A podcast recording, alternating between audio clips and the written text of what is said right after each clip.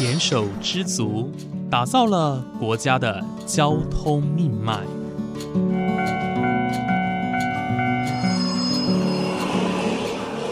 翻山越岭，运送着历史的独家记忆。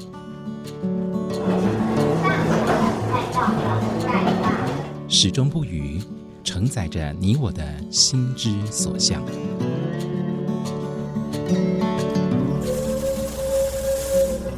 各位旅客您好，欢迎搭乘本班次列车，我是胡浩辰，欢迎来到鬼世界，让我们一起探索铁道文化，感受铁道温度，记录铁道故事。本节目由正声广播公司台中台胡浩辰制作主持，欢迎收听。所以这样子的一个思考，使得我们现在也是希望透过这个展览，让大家知道说，我们应该要学习如何去照顾我们的森林。是对，不只是使用它，我们可以利用木头，但是我们如何去跟它产生一个可以永续发展的一种模式呢？嗯，这是需要需要我们呃此时此刻活在当下的这群现代人，我们一起去思考的。各位听众朋友，午安！谢谢大家在每个周五的中午十二点钟准时收听，欢迎来到鬼世界，我是主持人胡浩辰。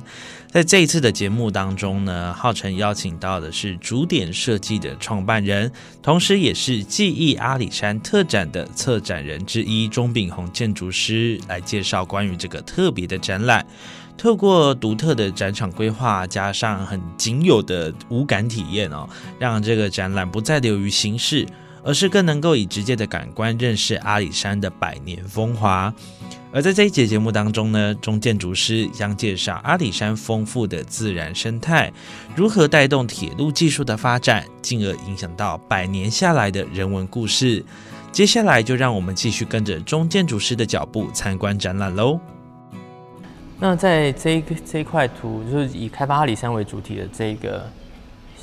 这一块展板上面，我们想要介绍的是，当他们发现无尽长的森林之后，他们其实要做一些计划，而且做一些分析判断。台湾山林其实全部都是呃密布在整个岛上，他们各地呃到处都都有很棒的木头。说实在，从他们的角度来看，阿里山之所以好，是因为它的山势的关系，可以搭建火车进行开采。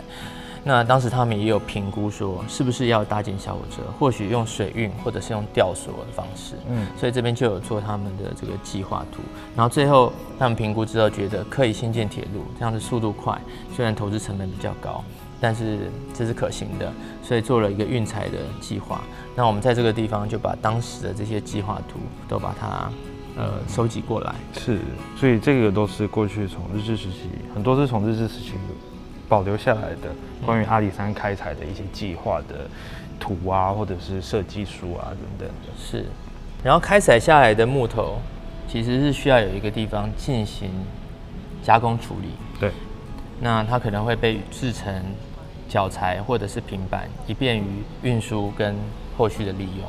所以就需要有一个在。运到一个平地之后，马上进行处理的一个场所，所以他们就选择这块平坦的空间，就是我们现在嘉义制裁所所在位置。嗯，所以看到外面的这个很平坦、很大的这个这个草原，他们其实以前就是在做存放木头，它可能有下凹的一个池子，是把木头先放在上面，然后再用吊运的天车拉进我们的。这个制裁工厂透过我们这间动力室，以前是火力发电的发电机的所在位置，供应的这个电力来驱动那些机械去进行制裁。嗯，对，除了我们这边是有制裁所，其实嘉义周边。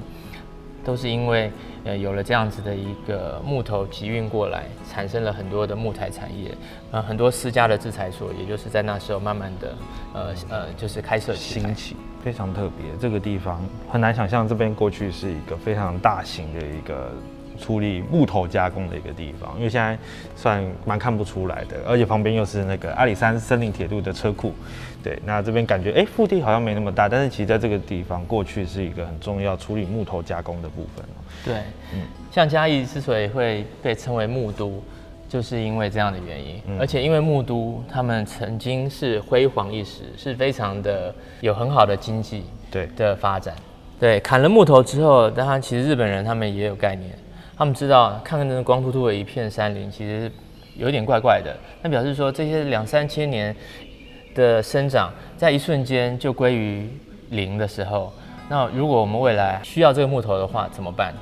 所以他们必须思考说，那我们是不是现在就要开始把木头种回去？当然，他们没有办法去种植块木，他们就把日本的柳杉带过来。嗯，对，所以他们有这个概念，但是我们从现在的人角度就是说，他们种错木头了。所以可以看到，就是砍伐的状况不只是从日本开始，一直到国民政府来到台湾之后，这个也是这没办法，我们不去责怪任何不同的政体或者是文化，基本上人类就是有需要资源的这样的需求。嗯，所以当你有这样子的一个呃条件供应的时候，很多人就会直觉的就是要去开采。所以不管日本人或者中国人，其实都是一样的状况，只是说每个人都会有自觉的那一个时刻开始。当你发现不对劲的时候，当你发现感同身受，说它也是生命的时候，你会从不同的面向去制止人类做于过度砍伐、过度掠夺的行为。嗯，所以这样的一个思考，使得我们现在也是希望透过这个展览，让大家知道说，我们应该要学习如何去照顾我们的森林。是对，不只是使用它，我们可以利用木头，但是我们如何去跟它产生一个可以永续发展的一种模式呢？嗯这是需要需要我们呃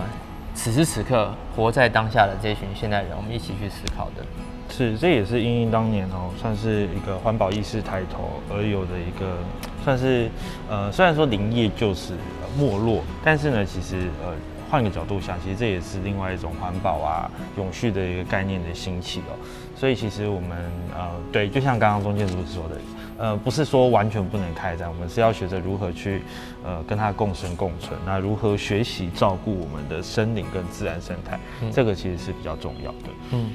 好，那我们接下来要走到铁道这一区。没错，这算是第二个部分啊。刚刚有讲到的五大重点的其中第二个，对，你们的那个鬼世界的鬼是铁轨的道轨，没错。所以这个地地方呢，算是哎、大家开始会耳朵亮起来喽。对，那这个可能就是你会比我专业了，嗯。因为台湾的铁路，我们常常都在讲说我们要争夺世界第一，如何如何，比如最高啊，或者是最长啊，或者是坡路最陡什么的。其实我们不用去比这些东西，因为就是大家的故事都不一样，没错。所以如果说大家条件一样，当然你可以去比赛，但是大家条件不一样的时候，比这个确实是没有什么特别的意义。但是我们很喜欢我们自己的铁道，是因为我们有这样子的一个故事跟这样的背景，有这样子的环境，所以搭设这个铁道，我们还是在这个地方，我们介绍了一下，说它跟其他的铁道有什么不同之处。嗯，对，我们也同时可以让大家认识，我们像我们这边列举了有瑞士的少女峰的铁路，有大吉岭喜马拉雅铁路，然后就是这个在印度，还有日本的 JR 线。我们跟很多世界的铁道都有姐妹联盟的，互相分享彼此经营的经验，跟未来如何去做旅游转型的这样子的想法的交流。嗯对。那我们阿里山铁路其实在世界上其实是很特殊的。那也是因为基于林业，其他人的为什么会出现，其实也不见得是林业，可是我们是基于林业，所以它的故事是我们希望能够特别把它保存下来。没错。因为其实世界上登山铁路还有嘛好多条，就是刚刚提到日本啊、印度、瑞士其实也都有，但是台湾就是因为它有富有这些非常非常浓厚的人文情怀，也因此它是非常非常重要。很多人来到台湾，特地去搭阿里山铁路，也是因为这个原因哦。是，然后我们在这个地方可以看到台湾的林场不只是阿里山，对，阿里山的木头很好，但是其他地方的木头有时候你会发现很不错的，台台湾扁柏或者是台湾红块。那在当时日治时期有三个台湾重要的林场，我们叫三大林场，分别是阿里山林场、太平山林场，还有八仙山林场。对，那在这边我们就介绍了，他们并不是跟阿里山一样，都是呃用这个铁道去运输。他们有些是因为地形的关系，没办法新建全程的铁道，所以他们部分是用索道，部分是用呃就是拉索这样子，然后部分是用运输车，对，然后到比较平地的地方，他们才用铁路去接驳它。没错，这边我们可以看到我们自己的林场的的不同。对，台湾三大林场哦，分别是宜兰的太平山，以及台中八仙山跟嘉义的阿里山哦。然后我们这边也谈到说，其实林业开始没落之后呢，嗯，我们也不能够一直不断的开采林业之后呢，开采林木之后呢，嗯，这个铁道我们就要去思考它未来要变成什么样子。废弃它当然是一种选择，台湾有很多没有在使用的铁道都废弃了。那这次在阿里山上面，我们留下其实有非常多的支线，因为不容易去维护它，它一直都处于很潮湿、很很距离遥远的一个这个位置哦，所以我们没办法去维护它，它就就废弃了。但是我们的主线其实都一直肩负着联络我们不同聚落跟山下的这个功能，所以在后期我们就呃不做林业之后，就把它转成观光的用途，然后搭载了客车，原本是载木头，现在是载载人。嗯，对，这就是这个故事的发展。对，算是阿里山林铁哦，呃，在。之后哦，开采林业后呢，其实它也肩负着观光哦，或者是客运的一个使命。所以其实呢，当时有很多很多条支线哦，包括像明月线、东浦线，甚至是有直达新高口，也就是现在玉山的一个直达列车。呃，当时阿里山铁路真的是支线非常多，非常的辉煌。那也随着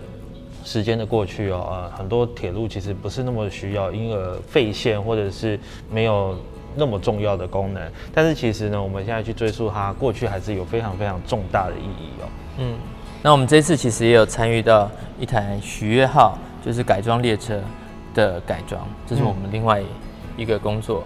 那这个改装列车只有五台车厢，那未来可能会负责从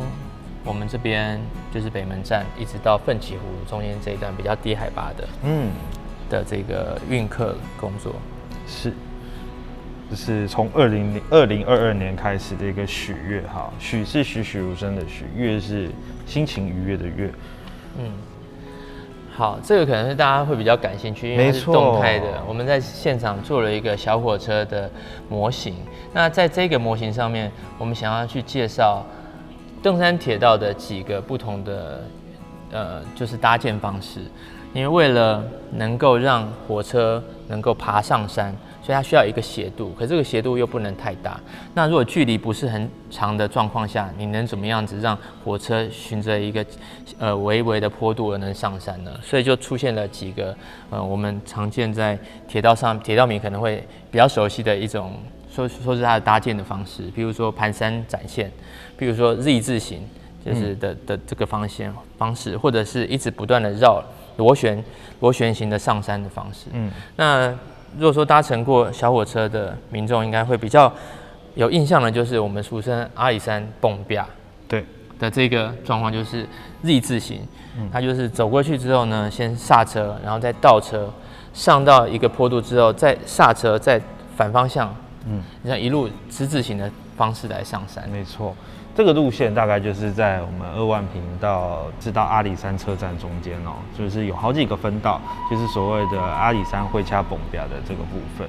对，那当然这边还有展示这个独立山哦，螺旋线路型哦，这个也是非常非常经典的一个代表。同一座山绕了三次，结果最后哎可以短时间内上升非常高的海拔，所以这个也是阿里山登山铁路是很重要很重要的一个登山功法。嗯。好，这边也特别讲到阿里山小火车这个铁道其实是很，呃，多灾多难。每次有遇到这些山崩，对，就是就是看到这些，我们把这些照片放出来，其实也让大家知道说，要去经营维护一个这样的活历史，其实是很不容易的。没错，这是真的很需要大家能够一起来支持。对，那这边记载是从呃一九四二年嘉义中埔地震开始哦，阿里山。登山铁路的二十四号隧道口就有崩塌，那甚至像到了一九九九年九二一地震的时候，呃，明月线石猴断裂，那明月线也就是柔长寸断，那一直到了八八风灾，其实阿里山森林铁路都还有不断的受损。那像现在呢，平镇那地区，也就是十字路到二万坪之间呢，这一段呃有一段大山壁哦，是处于崩崩塌的状态。那现在就像刚刚中建筑师也讲到说，其实现在是处于一个另辟隧道的部分，预计在明年可以呃，我们再次终于可以从嘉义搭到阿里山上了。哇，我们非常期待这件事情。好，我们再来就是想要讲到聚落的部分。其实阿里山的聚落是。我们我们谈的是汉人的聚落的话，或者日本人聚落的话，当然是以林业为主。对，但是其实，在刚刚有提到一千五百公尺的高度，其实原本就有住人类，他们是周族，然后他们在这个地方有非常多，呃，他们的流传下来的神话故事都是在阿里山看到的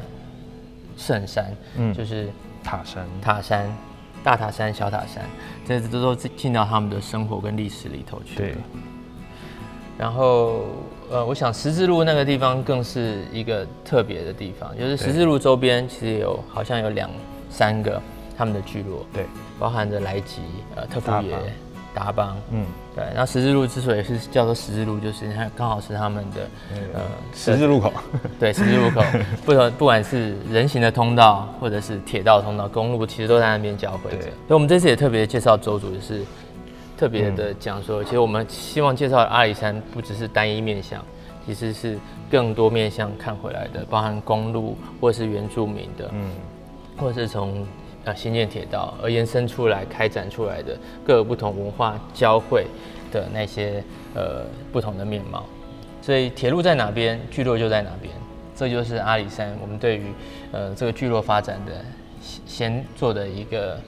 的呃一个算是定义吗？或者说就是它是这样子的兴起的。嗯，然后除了是山上的聚落，其实山下也有聚落。山下的聚落就是我们讲的嘉义成为了木业之都，然后大家都因为木材的工作而变得有钱了。那因为很多人聚集在这边，就有各种百工、不同的生活、金融机关、学校、商店就在这边一一的开设起来，所以成为了一个非常活络的一个城镇。没错，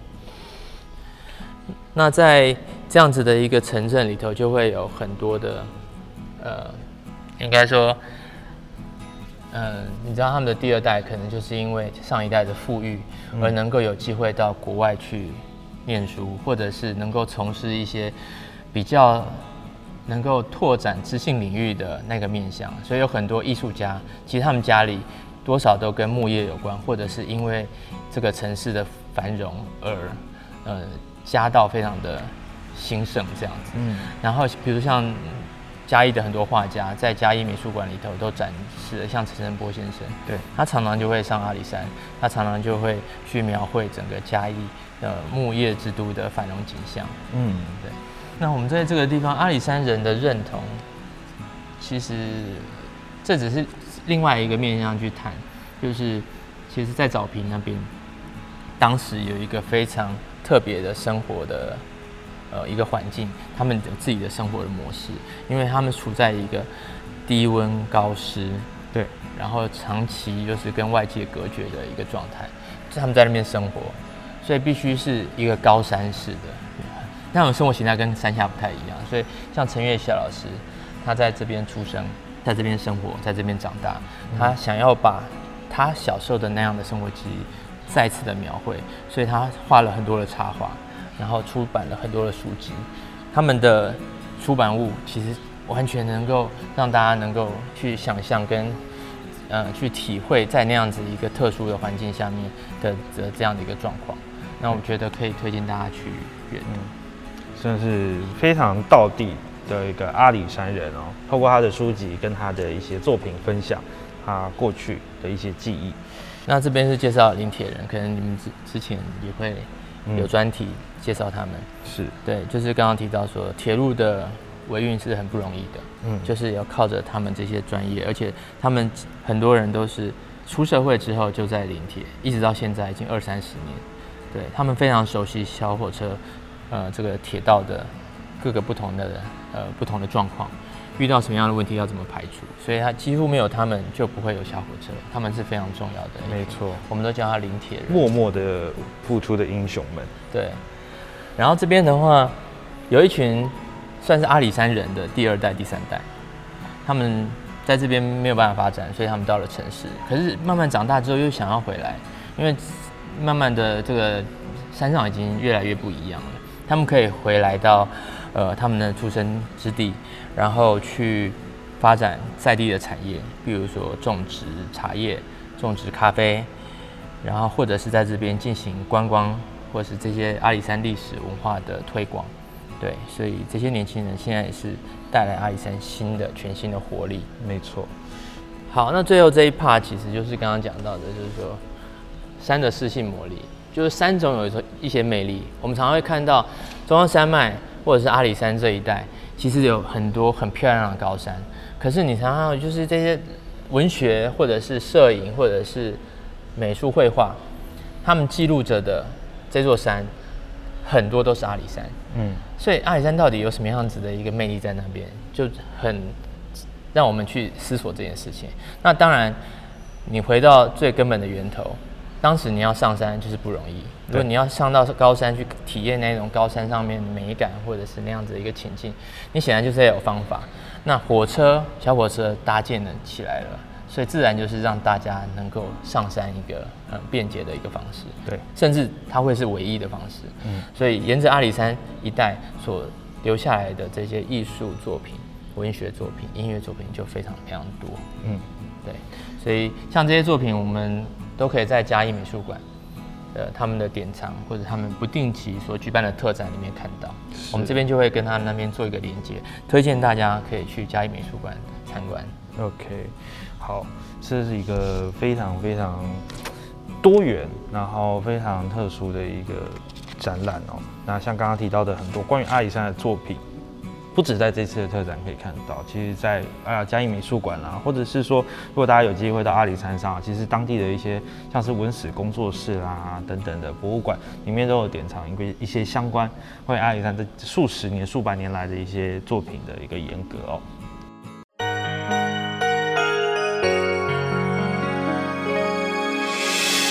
伤心的时候有我陪伴你，欢笑的时候。同行，关心你的点点滴滴。掌声广播电台。在今天的节目当中，我们听到了中建筑师带着我们认识展览，从阿里山的自然生态出发，发展出了独树一格的登山铁路。而登山铁路转型成观光铁路后，进而带动阿里山的人文发展和聚落。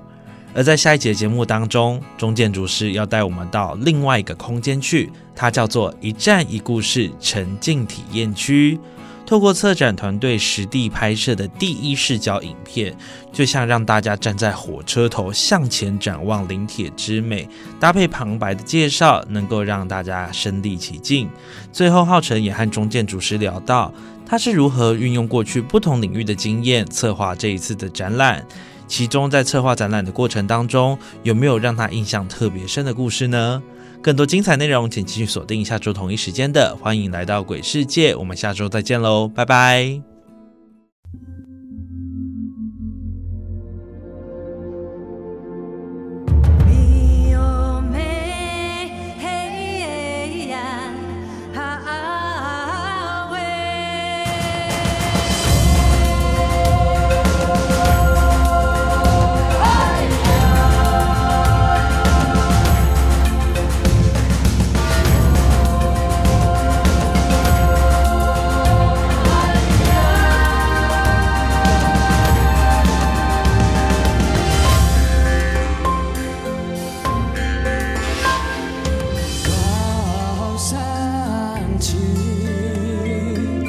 街